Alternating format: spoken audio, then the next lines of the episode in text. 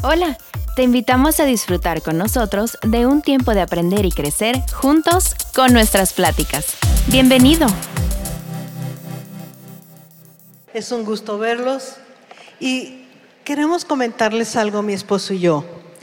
Y bueno, yo estoy dando la clase de cómo escuchar la voz de Dios que comenzamos esta semana y quiero comentarles, queremos darles una noticia. Dios siempre cumple los deseos del corazón cuando están alineados a su voluntad.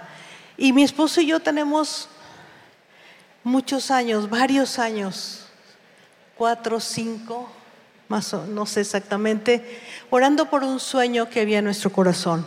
Y ese sueño, eh, pues decíamos, bueno, ¿cuándo es el tiempo? Las finanzas, muchas cosas, ¿cómo lo vamos a lograr?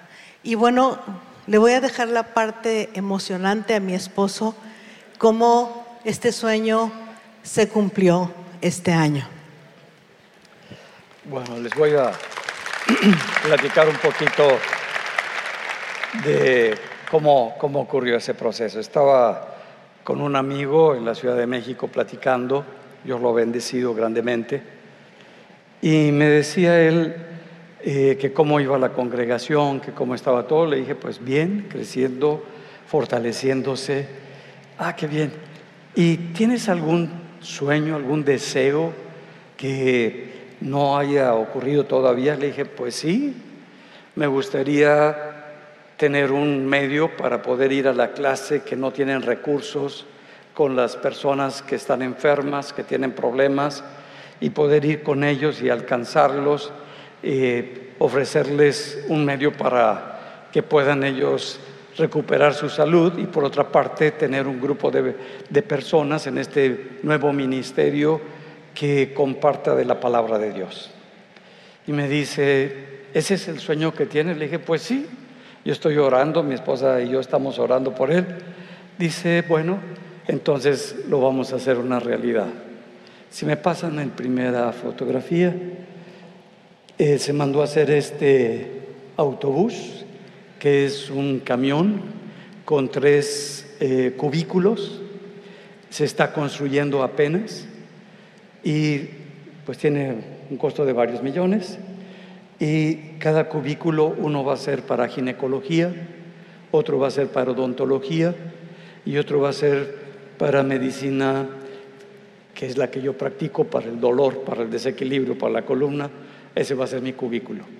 Entonces ahí vamos a estar, esta es lo que Dios está estableciendo. La otra fotografía, ahí lo están armando todavía, es como un tipo trailercito, pero bastante grande, y pues Dios nos los dio.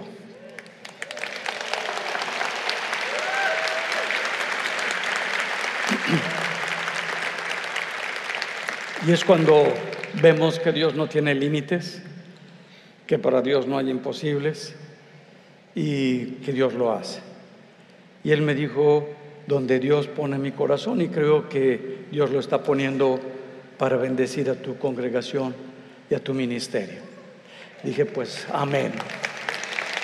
Entonces les iré mostrando las, los avances que vaya teniendo el, el camioncito, el autobús con el cual vamos a, estar compartiendo de la palabra y ofreciendo salud, sanidad, recuperación a las diferentes personas. También hicimos un cambio en nuestra cuenta de todos los que hacen un depósito en fuente de vida. Ahora cambiamos la cuenta y le pusimos el abrazo del Padre. Si me ponen el, ahí está, ahora se llama el abrazo del Padre AC esa es la cuenta de Banorte, si, la, si gustan, ahí está, la pueden copiar. Todos los que hacen depósitos para que ya no depositen a fuente de vida, sino al abrazo del Padre. Y eso va a ser, lo vamos a estar pasando, lo vamos a estar subiendo para que todos los que hacen ese depósito puedan tener esa cuenta. Bien, vamos a continuar con aprendiendo de, de nosotros. Algo que que veo que no es fácil es verme realmente como yo soy. hay una tendencia normal a ver cómo son las personas. Una habilidad para ver las fallas de las personas. Y las que están más cercanas de nosotros son terribles sus fallas. Y no nos vemos a nosotros. No tenemos esa capacidad para poder darme cuenta de cómo yo soy. Normalmente veo cómo es el otro, cómo eh, comete barbaridades el otro, cómo tiene errores el otro, pero yo, ¿cómo soy? La pura buena onda. Cosa que no es cierto, ¿no? Y es imposible. Pero desgraciadamente, quien me hace que no me vea, quien no me permite percibirme, es mi falso yo, mi ego, como hemos estado hablando y vamos a seguir tratando este tema. Y el verdadero ser, la verdadera persona que tú eres, no se ve, no se expresa no se manifiesta. Porque quien ha tomado el control y el poder para expresarse, para manifestar, para dar una apariencia, para tener como una, una máscara con la que habla, con la que se comunica, es mi falso yo o mi ego. Y quisiera irme un poquito para comprender al verdadero ser, al verdadero yo. Dios te formó, nos formó con ese verdadero ser que nos diferencia de todos los animales. Cuando Dios sopla sobre nosotros ese aliento de vida, ese soplo, ese ruaj que le llama, el hombre empieza a tener conciencia que no tenía antes. Los animales no tienen esto porque su conciencia es instintiva. Se mueven por los instintos, pero no son conscientes de lo que están haciendo. En cambio, Dios nos dio un espíritu y nuestro espíritu nos permite tener conciencia, ser conscientes de lo que hacemos de lo que pensamos y de lo que somos. Pero ocurrió un problema muy fuerte cuando el hombre decide separarse de Dios. Y quisiera que nos adentráramos un poquito cuando estábamos en el Edén con Dios. ¿Cómo éramos? ¿Cómo, cómo era el hombre cuando estaba en ese lugar, en esa presencia de Dios? Cuando el hombre está en su ser, el espíritu del hombre es el que se está expresando. El espíritu del hombre está recibiendo, porque tiene que recibir de alguna parte esa vida para poderla expresar, ese sentir para poderlo expresar, ese vivir para poder expresar esa vida. Y lo que el hombre tenía en ese lugar era la presencia de Dios. Y estar en la presencia de Dios, estar con Dios, es muy diferente de estar sin la presencia de Dios. Pero el hombre no se daba cuenta y no sabía lo que era vivir sin la presencia de Dios. Él consideraba que pues todo estaba bien y que todo era así, como cuando nosotros que vivimos ya y nacemos sin esa presencia de Dios y estamos en este mundo sin esa presencia de Dios, pensamos que eso es la realidad y eso es todo. Y no es así. Así estaba Adán en esa presencia de Dios. Y algo que tenía eh, era que podía comunicarse, podía percibirse, ver todo lo que estaba en su entorno, porque tenía una relación con Dios. Tener una relación con Dios es que podía escuchar perfectamente sin miedo a equivocarse la voz de Dios, la dirección de Dios, lo que Dios estaba estableciendo. Y no entraba en conflicto, no tenía conflicto para escuchar y saber quién era Dios, la grandeza de ese Dios y quién era Él. Lo tenía muy claro. Por eso cuando escuchaba la voz de Dios sabía que era el hacedor, el creador, el Señor de todas las cosas, quien le estaba hablando. Y él lo veía como lo mejor que podía ocurrir dentro de él, en su vida, en su persona. Y por eso no entraba en conflicto, lo oía, lo recibía y su, su cerebro, su mente, captaba perfectamente lo que Dios le decía y no se había formado el ego, no se había desarrollado porque no se había manifestado el pecado, porque no se había separado el hombre de Dios. Entonces, el, cerebro, eh, todo lo que le llama la Biblia la carne, que es el cerebro, es como un secretario. Era un secretario. El secretario recibe las órdenes y las ejecuta. No, no está cuestionando, oye, ¿y por qué me dices eso? ¿Para qué me dices eso? No, no lo cuestiona el secretario. El secretario está para ejecutar las órdenes del jefe, del que realmente manda, del que realmente es. Entonces mi ser expresaba con toda claridad y decía las cosas y el secretario, el cerebro, lo ejecutaba, lo hablaba, lo externaba. No había conflicto entre el espíritu y el cerebro, porque estaba bien ubicado. No se sentía menos porque no generaba él las ideas, sino que las ideas se generaban porque estaban unidos, estaban como en equilibrio y era muy importante lo que Dios estaba estableciendo y en eso se movía el hombre. El hombre no tenía problemas de que sus emociones se manifestaran de una manera, que tomar una emoción de una manera equivocada. Tenía emociones. Disfrutaba, se reía, quizás impactaba con algunas cosas, pero había ese equilibrio. No estaba mal el hombre. No tenía necesidad de algo, como si le faltara algo, porque su ser estaba siendo completo. ¿Qué, ¿Cuál es la necesidad más importante que emana de nuestro ser? Sabernos amados. Sabernos amados. Y el hombre se sabía amado por Dios.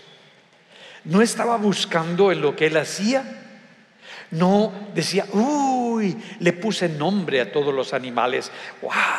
Ahora creo que soy muy inteligente. No necesitaba de eso. Porque estaba siendo dirigido por Dios, estaba entendiendo, tenía autonomía, estaba dirigiendo lo que él percibía perfectamente y se sentía contenido por Dios. Cuando el hombre se aleja de Dios, lo primero que pierde es esta esencia de lo que es Dios. Dios no es que sienta amor, Dios en su esencia es amor. Y ese amor que es Dios lo ponía en el hombre. Y por lo tanto el hombre se sabía amado. Y por lo tanto el hombre se amaba, se aceptaba, reconocía quién era no se sentía menos, no se sentía más, no, esa, necesidad de compararse, eso no lo tenía, porque se sabía completo y lleno de esa presencia de Dios. En la presencia de Dios no lo desequilibraban las circunstancias que ocurrían a su alrededor, porque tenía paz. La paz venía a su espíritu y estaba equilibrado su espíritu. Y aunque las cosas estaban, alguna cosa no estaba en orden, él sabía que vendría una verdad de Dios que iba a equilibrar esa circunstancia que se presentaba, esa situación que estaba ocurriendo, pero no le quitaban su paz, no le quitaban esa valía que tenía el hombre. Y su valía no era por lo que él hacía, ni por sus capacidades de sabiduría y de inteligencia, porque sabía que la sabiduría, porque Dios es sabiduría, estaban en Él. y se movía en esa libertad. Así vivía el hombre en el Edén, en esa unidad para con Dios.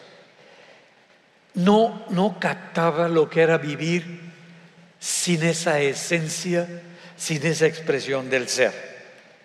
Cuando el hombre decide ya no vivir bajo la dirección de la voz de Dios, lo que está diciendo y lo que está decidiendo es, Dios, ya no te necesito. Ahora yo voy a decidir con mi inteligencia, con mi capacidad, lo que es bueno y lo que es malo, lo que es agradable y lo que es desagradable. Ya no te necesito, tu verdad no es suficiente para mí y yo creo que puedo dirigir todo lo que has puesto en mis manos para hacer un mundo mejor. Fue el peor error que le pasó al hombre. Separarse de Dios. Es el peor error que te puede ocurrir en la vida, separarte de Dios. Y el hombre, al separarse de Dios, ya no tiene su ser. Ya su espíritu dice que cuando te separas de Dios y dejas de tener ese amor, esa paz, esa bondad, esa benignidad, esa mansedumbre, esa fe, cuando eso ocurre porque te separaste, porque Dios es todo esto que he comentado, entonces empieza a surgir algo que nunca había surgido, el pecado. ¿Qué es el pecado? El ya no considero la verdad de Dios como mi verdad. El yo decido qué es lo que debo de hacer y no la verdad, la palabra de Dios. Ahora, quien va a tomar las riendas de cómo se hagan las cosas, soy yo. Y ahí nace, surge el falso yo, que le llamamos el ego. Ahora yo estoy centrado en mí lo más importante es mi necesidad, mi proyecto, mis sueños, mis anhelos. Y Dios ya no es parte de mí. Ya ahora voy a hacer la vida sin considerar a Dios como el director de mi persona. Y por lo tanto, empezamos desde pequeños, nos van educando para que el ego se vaya fortaleciendo. ¿Qué quiere el niño? Y ahora estamos en una época, en una etapa, híjole, muy difícil. Al niño no lo toques, al niño no le grites, al niño, el niño que crezca su ego del tamaño más gigante de toda la historia. Y entonces el niño ya puede gritar, ya puede llorar, y, los demás van a decir, ¿por qué llora el niño? No lo maltrate. Y, y entonces el ego del niño dice, acá mis chicharrones truenan. Y el niño empieza a ser fuerte, empieza a crecer el ego. Y, claro, el papá, la mamá, ¿qué quiere el niño? Ya tiene edad, ya tiene cinco años para decidir, ya tiene ocho años, nueve años, diez años para decir. El niño no tiene conciencia de él, no se ha formado. Y si tú te cuesta trabajo darte cuenta de tu yo, el niño no tiene esa capacidad porque no ha surgido todavía de manera consciente suyo, se está formando apenas, se está estructurando durante su niñez, como ocurrió eh, dentro de nuestra niñez. Y ya no hay un diálogo interno. Todo lo que existe es lo externo. Y lo externo, lo que pasa afuera de mí, crea en mí ideas estimula dentro de mí que se produzcan sentimientos. Y de ese sentimiento se agarra una cantidad de ideas que avienta el ego y las emociones empiezan a surgir y ya estoy enojado, ya estoy frustrado, ya estoy triste, ya estoy molesto, ya estoy irritado, ya estoy amargado, ya es el ego. Es ese falso yo el que se está expresando. Y el ego nos encadena, como que nos engaña, tiene una habilidad extraordinaria para hacernos creer que es lo mejor que nos pasa, que Él tiene la capacidad para dirigir nuestra vida, que Él tiene la habilidad para que nosotros tomemos las mejores decisiones. Así es el ego y empezamos a tomar decisiones desde el ego. Y son terribles las decisiones desde el ego porque siempre quiere Él verse, que lo vean, que lo reconozcan, que le aplaudan, porque no se sabe suficiente, porque no se sabe amar. Y entonces busca, como no se sabe amar, ¿por qué no sabe amar? Porque no tiene el amor de Dios, porque no tiene a Dios. Y como no tiene a Dios, no se sabe amar. Y como no se sabe amar, busca que alguien externo a él le dé ese amor. Y te tengo una mala noticia. Nadie jamás te va a amar fuera de ti. Híjole, yo pensé que mi mamá, mi mamá me ama, mi mamá me mima, mi mamá, todo y hasta no lo sabemos de memoria. Tu mamá ni te ama, ni te mima, ni te nada. Tu mamá con trabajos dice que se ama, pero ni, ni se ama. Dice que se mima y nada que se mima. Y estamos tan preocupados en que nos den cariño. Y el niño demanda, exige ese amor externo porque su ego se está fortaleciendo de lo externo.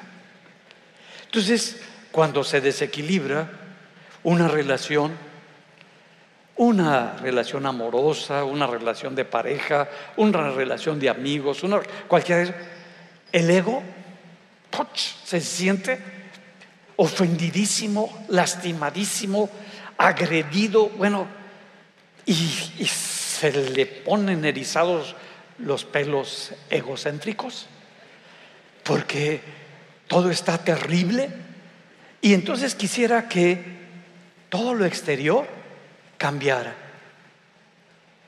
Y te tengo una mala noticia. No va a ocurrir. Ah, no va a ocurrir.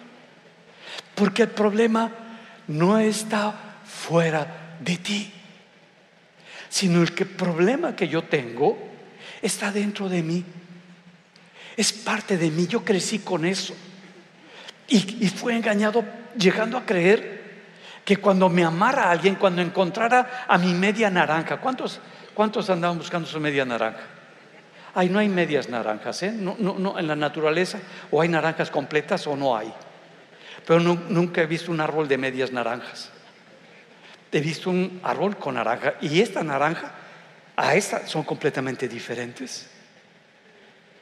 Y lo que une no es lo que me van a dar si yo voy a una relación por lo que me van a dar, voy desde mi ego.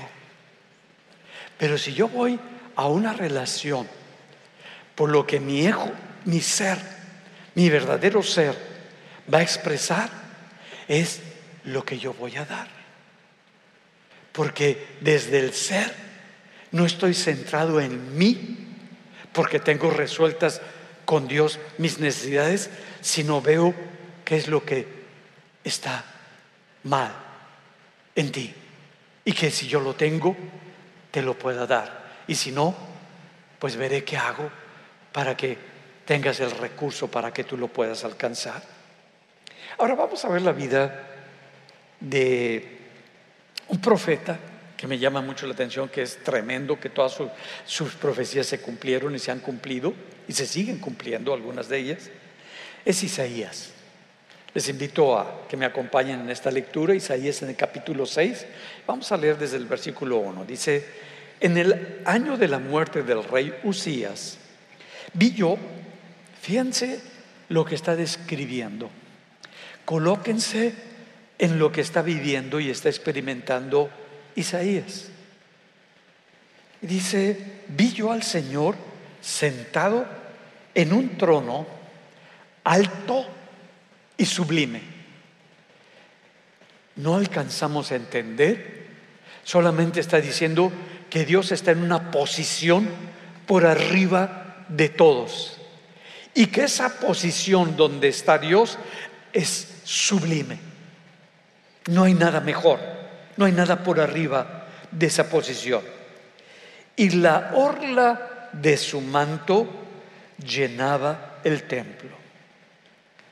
O sea, su misma presencia llena todo ese lugar. Él no necesita de ser llenado por nadie. Él lo es todo y llena todo. Ahora está teniendo esa visión Isaías. Ahora colócate tú como Isaías teniendo esa visión de parte de Dios. Y luego dice, por encima de él había serafines, seres angelicales que lo están rodeando. Cada uno tenía seis alas. Con dos cubrían sus rostros, con dos cubrían sus pies y con dos volaban. Yo me cuesta trabajo imaginármelo, pero ahí estaban los serafines. Y el uno al otro daban voces. O sea, se escucha una sola voz diciendo, Santo, Santo, Santo. Qué palabra tan poderosa.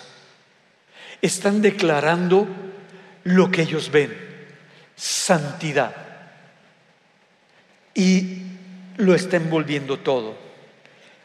Es el Señor de los ejércitos. Llena está toda la tierra de su gloria. Y se estremecieron los cimientos de los umbrales a la voz del que clamaba. Todo se empieza a estremecer. Y la casa se llenó de humo. Entonces dije, ahora se está viendo Isaías ahí, está viendo el problema, y él, dentro de él, dice, ay de mí, porque perdido estoy, pues soy hombre de labios inmundos y en medio de un pueblo de labios inmundos habito, porque mis ojos han visto al rey, al Señor de los ejércitos. Entonces voló hacia mí uno de los serafines con un carbón encendido en su mano, que había tomado del altar con las tenazas en la presencia de Dios. Este serafín que estaba volando alrededor de Dios no puede meter su mano para tomar el carbón encendido, porque desaparecería, sino un instrumento que le llama tenazas, con el que pudo sacar de esa presencia este carbón encendido y luego ya lo puede tomar con sus manos. Con él tocó mi boca y me dijo, esto ha tocado tus labios y es quitada tu iniquidad y perdonado tu pecado. Qué fuerte. Cuando el humo empieza a llenar ese lugar. Eso significa lo terrenal versus lo espiritual, donde se está manifestando todo lo espiritual lo real versus lo ilusorio, lo imaginario. Está llenando ese peso de esa presencia de Dios. Cuando habla de la gloria de Dios, del peso de su gloria, está diciendo que no existe nada en todo lo creado por Dios mayor que la gloria de Dios que el peso de lo que es la expresión y la manifestación de Dios. No hay nada.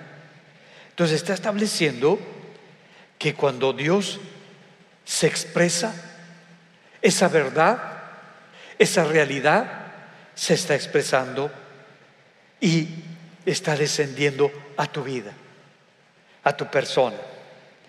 Y cuando desciende a tu persona, como estaba Isaías, que es una para vernos cada uno de nosotros, Isaías empieza a entrar en miedo, en angustia, pero cuando desciende esa realidad, esa verdad a tu vida, todo lo que hay en tu vida va a cambiar. No va a ser igual. Todo lo que te está envolviendo, todo va a ser transformado, porque está entrando esa gloria de Dios. Y empieza a darle un nuevo orden, a romper, a decodificar, a quitar toda la estructura de ideas y de formas que traía Isaías. Y ahora empieza a reordenar, a reorganizar lo que va a ser la persona, hacer un nuevo diseño, a rediseñar a la persona de Isaías. Y ahora su historia que vivió ya no lo va a definir. Lo va a definir esta experiencia tan fuerte que está teniendo con Dios, donde la gloria de Dios se está manifestando en su vida. No sé si recuerdan cuando Dios le dice que va a hablarle a todo su pueblo, le dice a Moisés, lleva a todo el pueblo porque ponlos en la montaña, que nadie cruce este umbral si es un animal, mátenlo con una saeta, nadie puede entrar porque se va a manifestar la gloria de Dios. Y cuando se empieza a manifestar la gloria de Dios, el monte empieza a temblar. Y todos estaban ahí y les dio miedo. Igual que Isaías, me voy a morir. Todos pensaron, nos vamos a morir porque Dios está manifestando. No, Dios está estableciendo un cambio. No sé si recuerden también en la palabra nos enseña cuando Jesús le dice, vayan y oren para que reciban algo que no conocen al Espíritu Santo. Porque yo lo enviaré. Y cuando envía el Espíritu Santo, en el lugar donde estaban encerrados, esas 120 personas empieza a temblar. Y la vida de todos ellos ya no vuelve a ser la misma, porque tuvieron un encuentro real, palpable, con la presencia de Dios. No fue lo mismo, estaba ocurriendo una transformación. Ahora vemos a Isaías y ese concepto que tenía de Dios, esas ideas que él había creado de parte de Dios, pues son cambiadas de conceptos, de ideas, a una realidad, a una verdad. Y se está estableciendo una diferencia entre un concepto, entre una idea y una realidad, una verdad. Y cuando, ¿qué es un concepto, ¿qué es una idea? Pues tú has en tu ego, en nuestro ego, decimos, Dios está para resolverme mis problemas.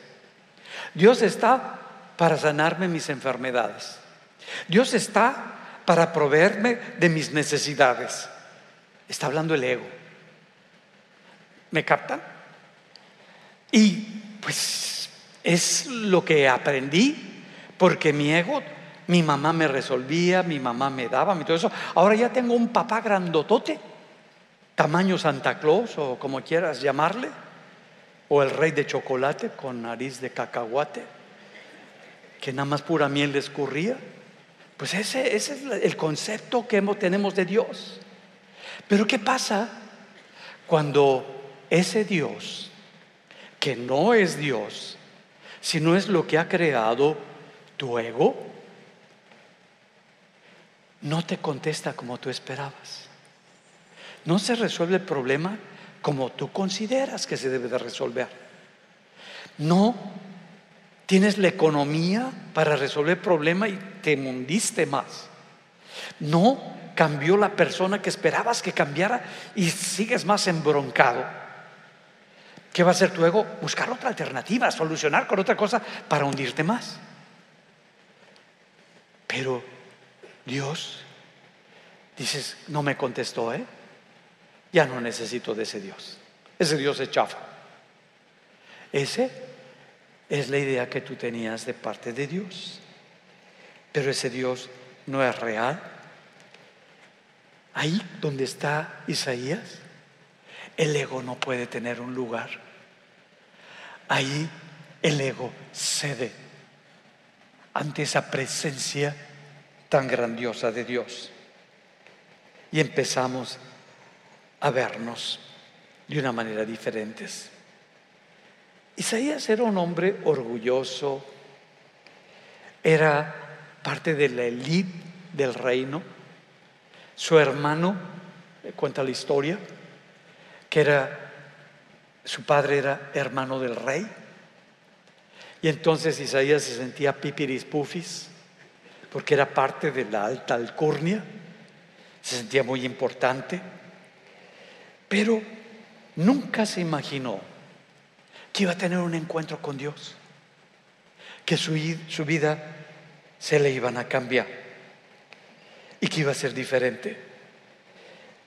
Cuando se presenta lo más grande, lo más hermoso, lo más poderoso, todo cambia. Ahora vamos a imaginar, normalmente algunos pensamos que somos muy inteligentes o muy brillantes o muy guapos, que nos duele la cara de tanta belleza. Las mujeres sí, se sienten hermosísimas, que cuando salen, todos, todos, todos voltean a ver y decir, wow, qué belleza.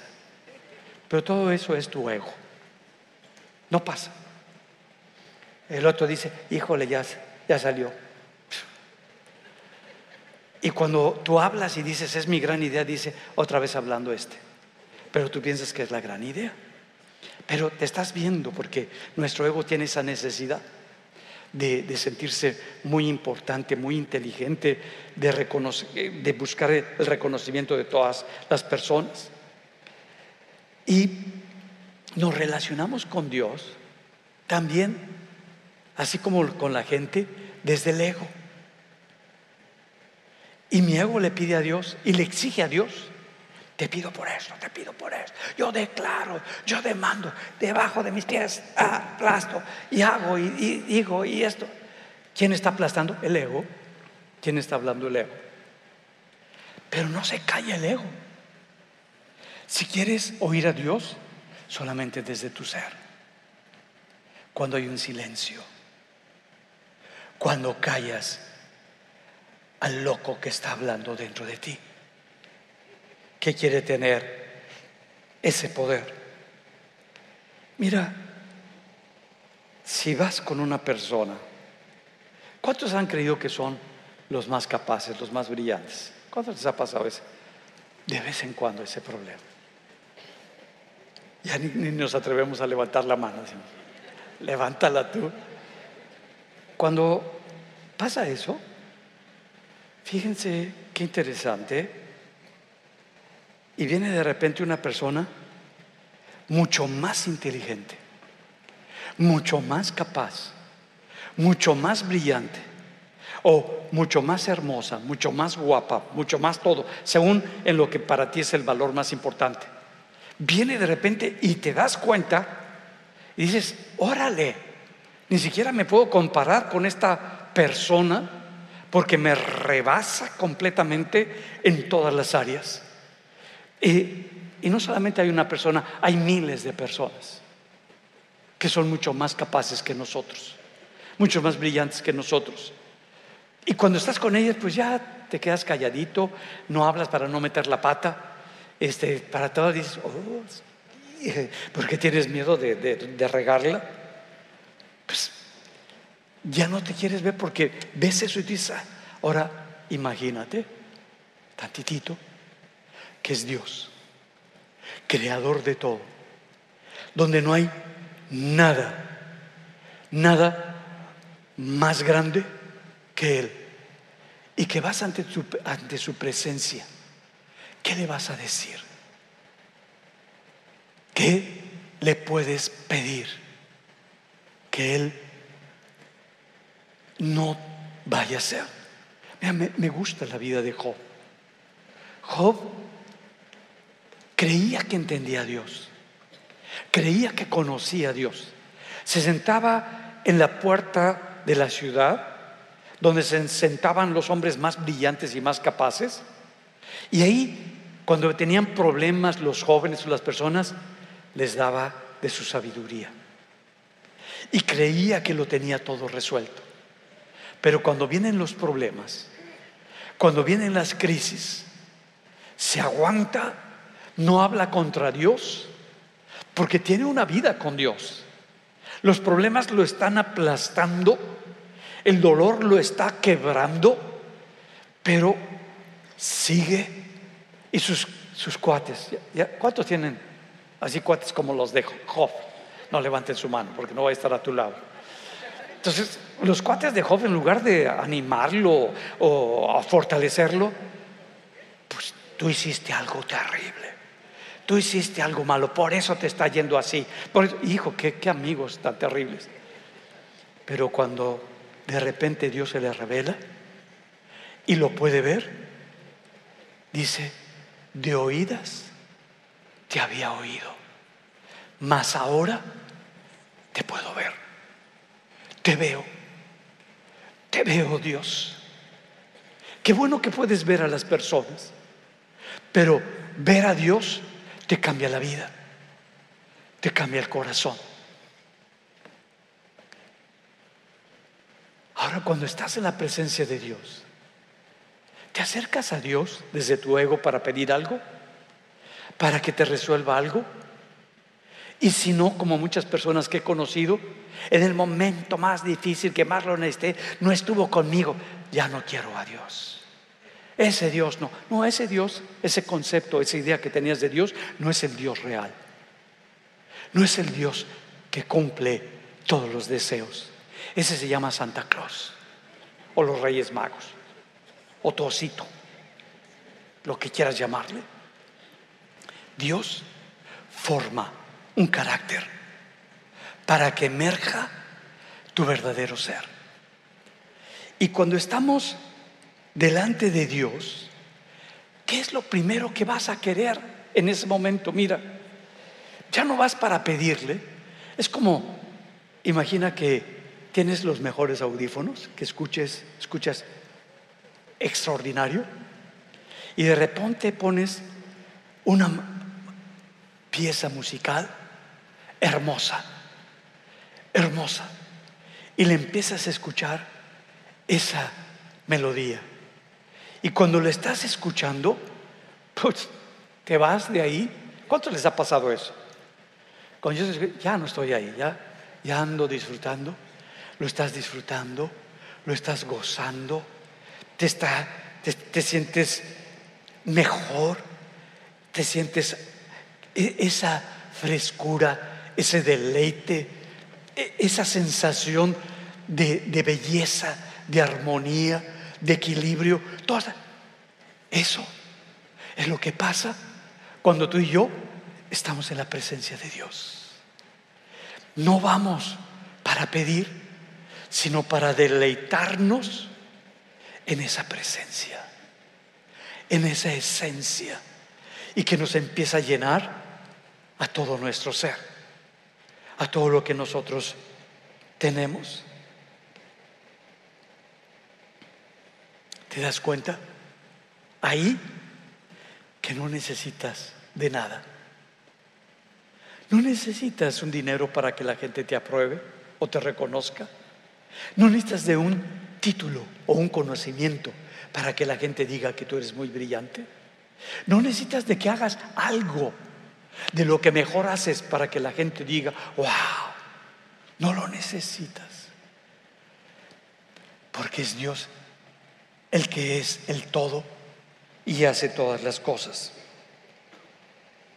Mira, esa idea que tenías de parte de Dios o ese concepto de que Dios debería de hacer esto o Dios dice que Él va a hacer ese concepto, esa idea, no es la idea del Dios, no es el Dios real. A ese necesitas conocerlo, porque una idea, un concepto, no moldea, no rompe, no quiebra, no, no, te, no te puede formar. En cambio, un Dios verdadero si te quiebra, si te rompe en mil pedazos. ¿Para qué? Para volver a unirlos a como Él quiere que tú seas, a como Él quiere que tú te muevas. Ya no para alcanzar tus grandes metas, sino para que expreses tu ser en el propósito para el cual fuiste creado.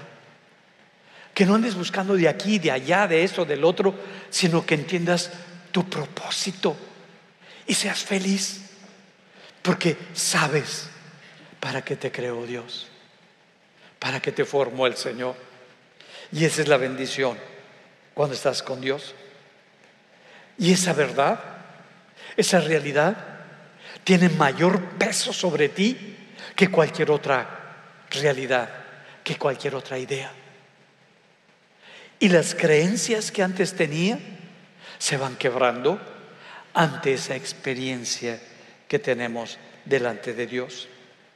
Mira, la santidad es Dios. Eso es Dios.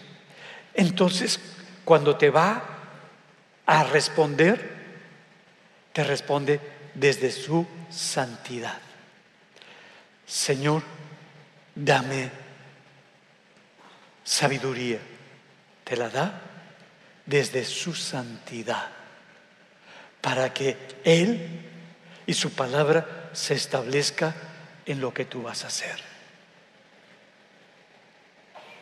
Cuando le Señor, necesito esa habilidad para poderme comunicar, te da esa habilidad para entrar al corazón y comuniques una verdad que bendiga a la, vida de las personas.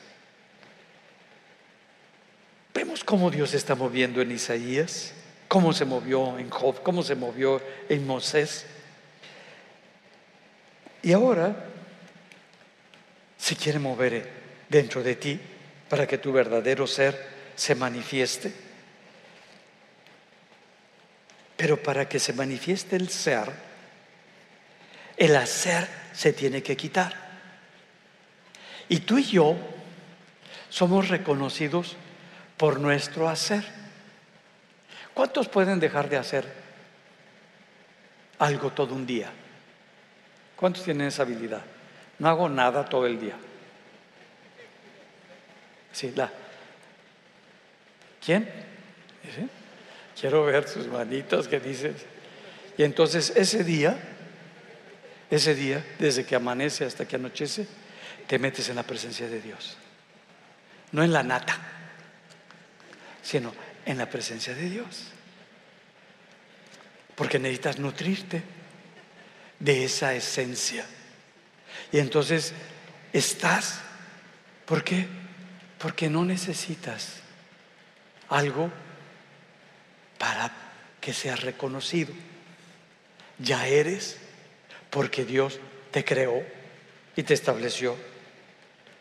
Pero muchas veces, cuando no entendemos, cuando es tan fuerte mi necesidad de que lo externo me dé un reconocimiento, que me ame mi esposa, que me ame mi mamá, si no estoy casado, claro, apenas tengo 50 años, que me ame mi mamá, me mime mi mamá y me cuide mi mamá.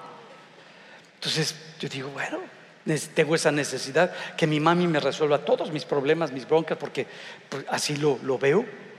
O mi esposa, o mi esposo, o quien sea que me resuelva. Es tu ego que está buscando fuera de ti el que se solucione en toda esa conflictiva. Ahora, si estás en esa situación tan fuerte, Dios, en su amor tan grande, permite que sigas construyendo en esa falsa ilusión de que si alcanzas eso y si disfrutas de eso, la vas a pasar requete feliz y vas a pasar la requete bien. Y esto nos habla la parábola del hijo pródigo. ¿Se acuerdan del hijo pródigo? Estaba re loco el cuate. Y dice, no, pues ahora sí, dame la lana, papá. Porque cuando yo tenga mucha lana, ahora sí voy a realizar todos mis proyectos, todos mis sueños, todo lo, lo que no he podido realizar, ahora sí lo voy a realizar. Y el papá nos enseña la Biblia, le da la lana. Agarra toda la lana y se va lejos. Y, y ¿cuántos se han dado cuenta que, que cuando tienes mucha lana estás rodeado de puros tranzas?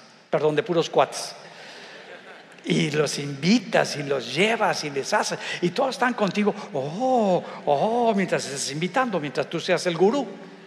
Pero te tratarían igual si no tuvieras ni un centavo. Te verían igual si no tienes ninguna capacidad y ninguna posibilidad. Siquiera te saludarían. No lo sé. Pues este se gastó toda la lana. ¿Por qué? Porque sentía que eso le daba valor, le, hacía sentir importante. Todas las chicas de, Tampico guapas, ahí estaban con él. ¡Wow! Y él les invitaba. Yo tuve un tío que siempre eh, le costaba mucho trabajo trabajar. Y a cada rato perdía las chambas. Y la mayor parte de lo que yo me recuerdo, pues no trabajaba. Y este tío eh, siempre se quejaba de los jefes eran terribles. Él era el cerebro ambulante, con las mejores ideas. Y venía, su papá era alemán y su mamá, su mamá de Veracruz, Veracruz. Y su papá pues se quedó en Alemania y, siguió el Señor allá. Y después el papá pues muere y le deja la herencia a su hermano y a una hermana que tenía. Y los tres reciben esa herencia. Pues en esa época muchísima, muchísima lana para cada uno. ¿Sabes cuánto le duró su herencia? Un año. Lo que hizo el papá en varios años, un año. Se iba con sus cuates a Dancing Club, invitaba a todos, le decían la cotorra. La cotorra invita y sus, sus, sus, traía dos chamacas ahí a su lado, felices y siempre invitando y siempre todo. Era el hombre más feliz hasta que se le acabó la lana. ¿Así piensas que es esto? Así le pasó a este joven que sale de, de su padre, se gasta todo el dinero, se acaba y viene un problema a esa ciudad. Y está muriéndose de hambre. Tú dices, qué buena onda de Dios. Se está quebrando, y no porque Dios lo quiebre, ¿eh? sino que esa situación le va a permitir hacer algo dentro de él, de su ego tan grandote que tenía, que pensaba que por lo que él tenía y lo que él expresaba y lo que él daba, la gente le iba a aplaudir y iba a recibir todo eso. Y de repente se acaba eso y se acaba todo lo que le daba significado. Y ahora todos los cuates desaparecen. Las chicas salen corriendo, ya no hay de dónde. Y empieza a tener hambre. Y le dan chamba para trabajar con los cerdos. Y ahí con los cerdos, ni siquiera la comida, porque eran cerdos especiales, comían algarrobas. ¿Sabes? A los cerdos que se les dan algarrobas es a los que comemos la pata del jamón serrano. Y es carísimo el jamón serrano. Eso es lo que estaban formando, cerditos para buena lana. Por lo tanto, a él no era de mucho valor, los cerdos valían más que él. Y tenía hambre, está muriendo. Y dice la palabra muy claro que de pronto empieza a tener conciencia de él conciencia de su yo falso, de su ego, conciencia de su naturaleza pecaminosa, conciencia de lo que le hizo a su padre y de cómo despilfarró el dinero. Empieza a tener contacto. Eso es único. Eso se le llama un regalo de Dios. No todos lo, lo pueden llegar a tener pero él lo tuvo. Y dice que volviendo en sí, está concibiéndose, dándose cuenta el tipo de persona que realmente es, se dijo, me doy cuenta de cómo soy, de cómo he hecho tanto daño a mi, a mi Dios y a mi Padre, que ni consideraba a Dios ni consideraba a su Padre, que no tenía una relación ni con Dios ni, ni con su Padre. Tenía estructuras porque vivía en ese ambiente, porque vivía todo eso, y eso creía que era Dios. Dice, iré y le diré, Padre, reconozco quién soy. Reconozco el daño que te he hecho. Reconozco lo que infringí. Sé que ya no soy digno de entrar a tu casa como un hijo. Sé que no merezco ni siquiera que me llames hijo. Pero por favor, déjame ser un siervo tuyo. Solamente quiero servirte para poder vivir. Qué fuerte. Ahora el ser, el verdadero ser, solamente quiere servir. No busca otra cosa. Y el padre dice, órale, mi hijo estaba muerto porque no tenía ninguna relación con, con Dios ni con él. Estaba muerto, pero ha revivido. Y yo voy a hacer una pachanga. ¿Por qué ocurrió esto? Y hazme, le dice, como uno de los trabajadores que tienes, ni siquiera como el mejor, sino como el montón de trabajadores. Ahora, si tú quisieras hacer ese cambio dentro de ti, no es fácil.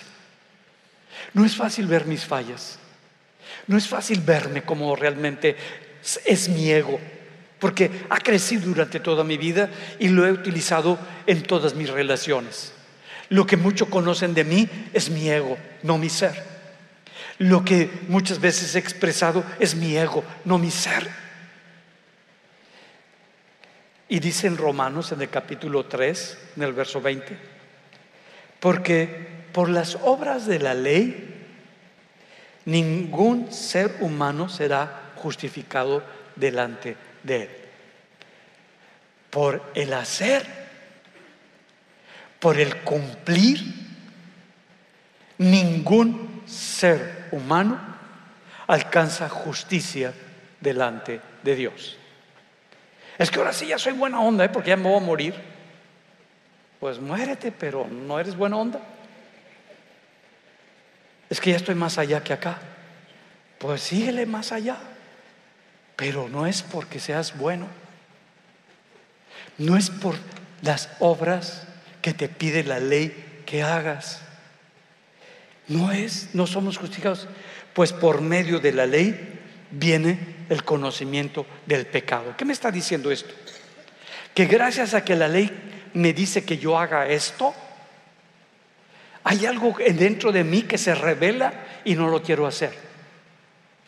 Me dice, habla con la verdad, pero estoy en un momento difícil y empiezo a sacar una que otra mentirilla. Claro, las mías son mentirillas, las tuyas son mentirotas. Entonces empezamos a estar así como una crisis. Pero ¿qué es lo que está saliendo? Mi ego. Y está hablando que no es el verdadero ser. Y me doy cuenta, está diciendo que por medio de la ley, ahora ya me doy cuenta el tipo de persona que yo soy. Por medio de lo que me dicen los mandatos de Dios, me doy cuenta de cómo he infringido y cómo es mi verdadera persona, mi ego, mi carne, donde mora el pecado. Ahí lo está estableciendo. Ahora, si ahora ya me doy cuenta, porque hay muchas personas que no se dan cuenta, ¿cuántos creen todavía que la bronca no eres tú, sino el trabajo, las personas eh, con las que vives, todo eso? ¿Cuántos piensan todavía? No se atrevan a levantar la mano. No es, no es. La bronca, ¿quién es? No los oigo los de atrás mudos. ¿Quién es el problema? Fíjense que cuando dice, aleluya, sí, oh, sí. Pero ahorita, ¿quién es el problema? Yo, yo. Casi no se oye. ¿Quién es el problema? Ándeles, ustedes son el problema. Yo soy el problema. Esa es la realidad. Pero me cuesta trabajo aceptarlo. Siempre he creído que es mi esposa. Yo creía que ella era el problema. Y yo oraba, clamaba para que Dios la cambiara. Dije, Señor, haz algo. Métete en sus cables y arréglaselo, Señor. Porque de veras que está difícil la circunstancia, está difícil el problema.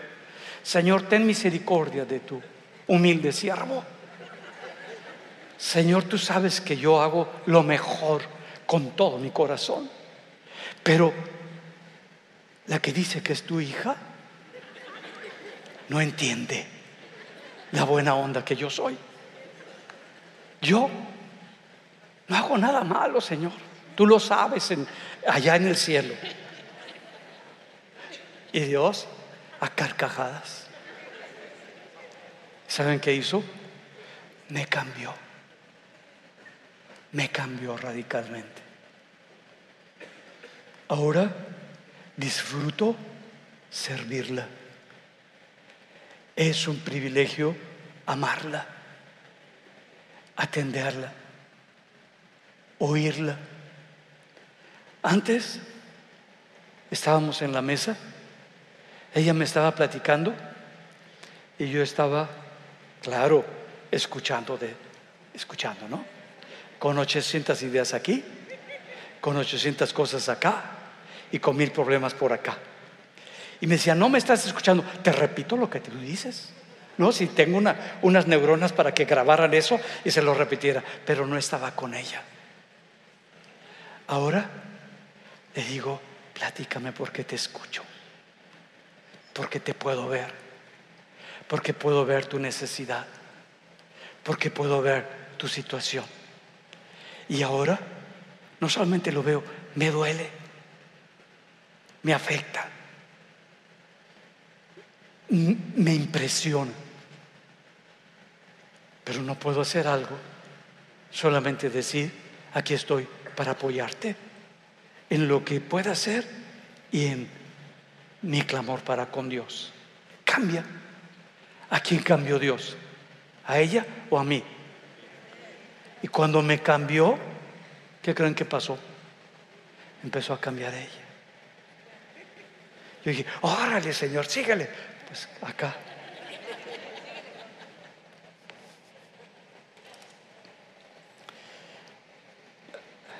Miren,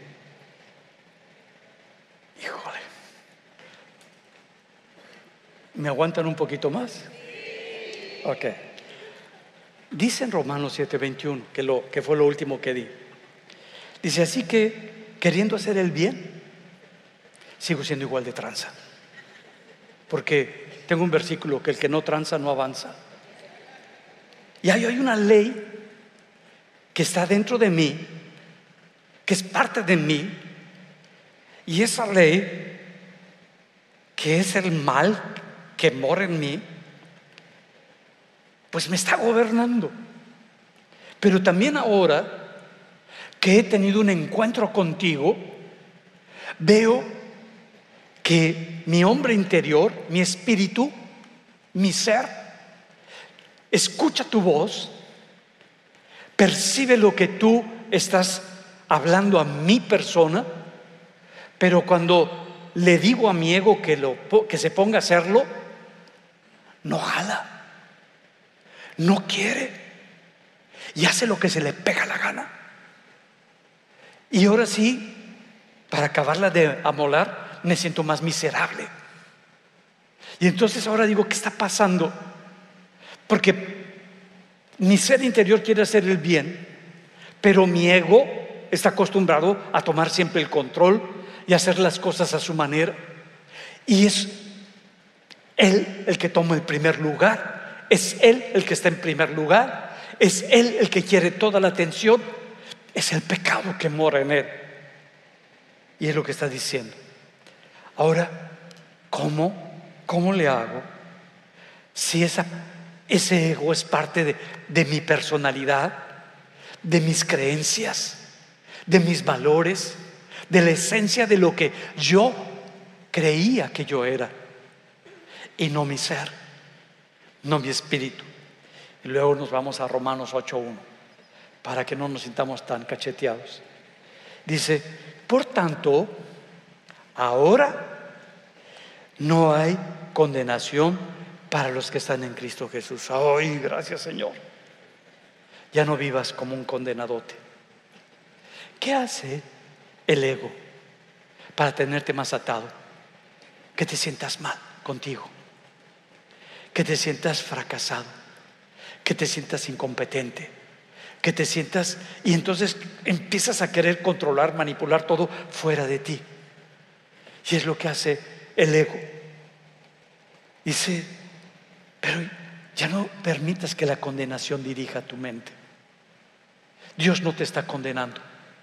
Dios no vino para condenarte, sino para salvarte, para transformarte. Y le dice, los, porque no hay condenación para los que están en Cristo Jesús. Entonces, si yo estoy en Cristo, si yo me muevo en lo que Cristo que mora en mi corazón me está colocando y me está diciendo, va a haber una lucha Va a haber una crisis dentro de ti. Está peleando tu ser con tu falso yo. Tu verdadero yo con el falso yo. Hay una lucha.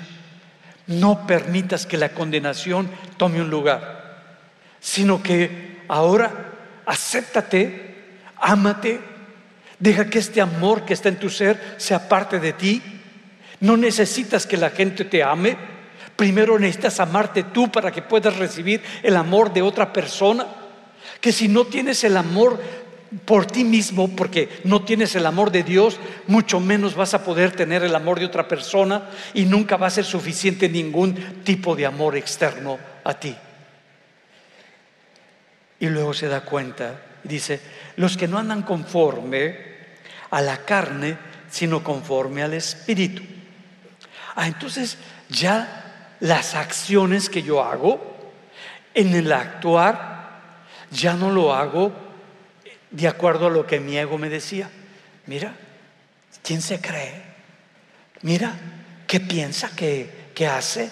Mira, ya no, le digo, tú te callas. Tú ya no hablas. Mis rechazos, mis resentimientos, mis tristezas, ya no les doy un lugar. Y entonces estoy en Cristo sólido, seguro, sabiéndome amado, sabiendo que estoy en Él y me sé contenido. Y dice algo extraordinario, porque, ¿se acuerdan de la ley de la carne, que es la ley del pecado?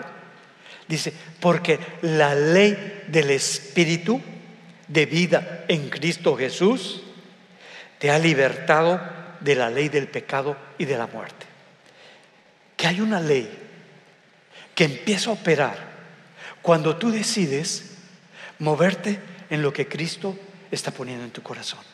Hay una ley espiritual más poderosa que la ley que opera en tu ego. No tiene tanto poder. Está diciendo, hay algo muy grande que necesitas utilizar en tu, de tu espíritu y empieces a operar en ese mover, y cuando empiezas a operar en ese mover, todo comienza a cambiar. Todo comienza a ser diferente. Ya no eres tú, sino es tu verdadero ser. Tu falso yo ya no es y empieza a salir, empieza a operar tu verdadero ser. Y el ego ya no toma ese lugar. Y es lo que está diciendo Puedes poner como se sentía Isaías. Sentía menos, sentía que su pecado estaba delante de Dios, se veía muerto delante de Dios, no veía posibilidades para seguir con Dios. Y dice, ay de mí. Y acerca el, el serafín un carbón encendido. Y dices, ya no digas eso, ya no digas eso, porque hoy has sido transformado, purificado por la gracia, por la gracia, por la obra que Cristo hizo en la cruz, por esa entrega que hizo Jesús por tu vida pecaminosa. Ahí fue entregado. Y esa gracia tú la puedes tomar para tu persona y puedes empezar a vivir una vida completamente diferente. Porque ya no es conforme a esas ideas, a esos conceptos que antes te estaban destruyendo. Ahora te empiezas a mover conforme a la gracia que has recibido. Y cuando estás en esa presencia de Dios, la pregunta es, ¿cómo puedo entrar en esa presencia de Dios? Porque a veces pensamos, no, le canto, le bailo, le quito, le digo. No, eso no es entrar a la adoración. Quizás estás alabando, pero para adorar ni te mueves ni pestañeas. El momento que adoras a Dios, todo pierde sentido, significado, importancia y entras a una realidad que jamás habías experimentado y tienes un toque de parte de Dios que no vuelves a ser la misma persona. Eres cambiado, eres transformado.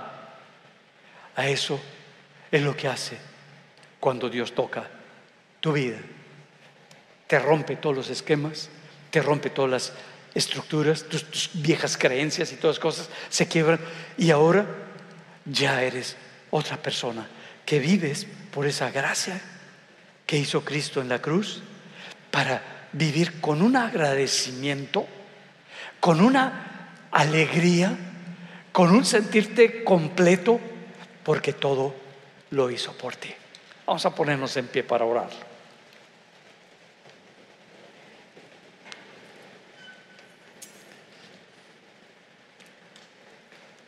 Esto que está que he estado compartiendo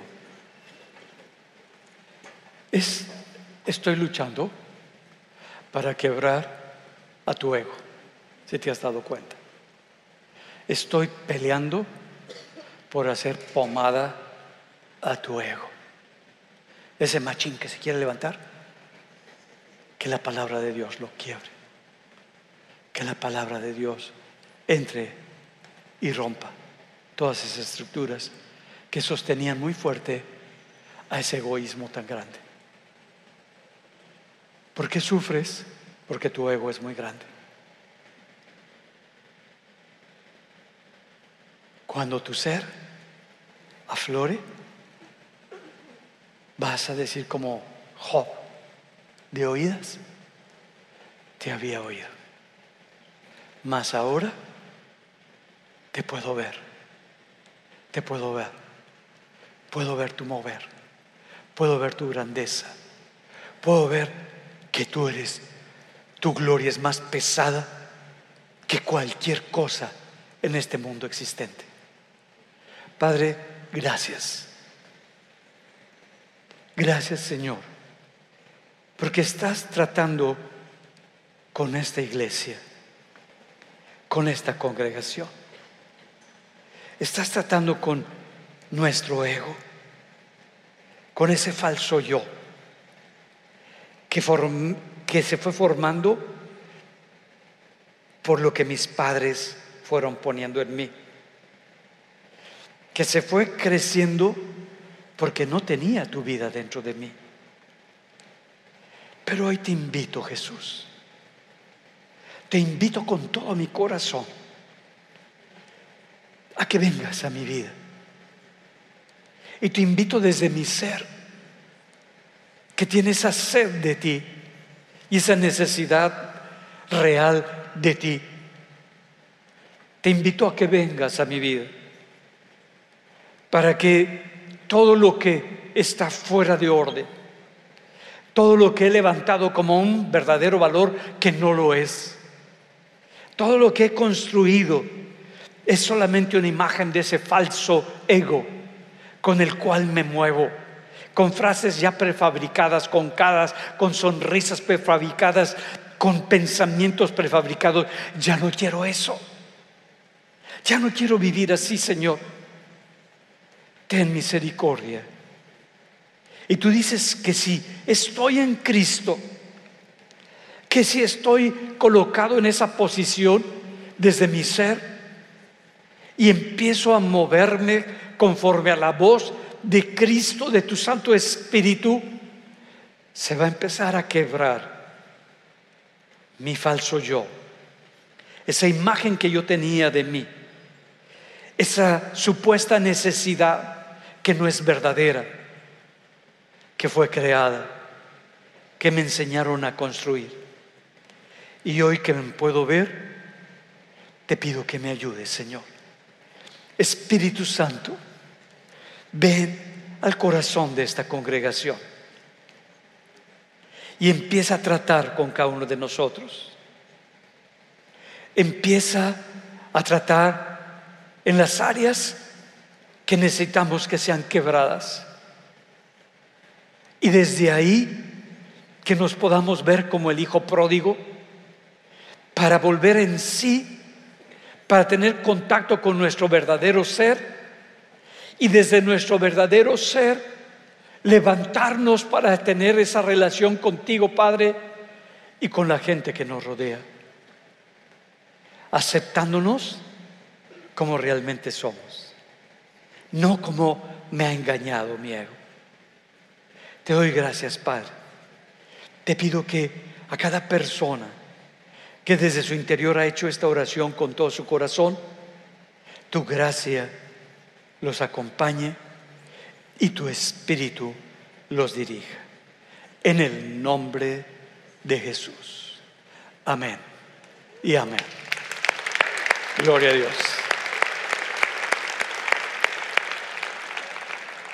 Todos los que nos están viendo en internet, que el Señor siga bendiciendo sus vidas, sus corazones y sean transformados. Y si necesitan ustedes de una oración, está el ministerio del abrazo del Padre para interceder por ustedes.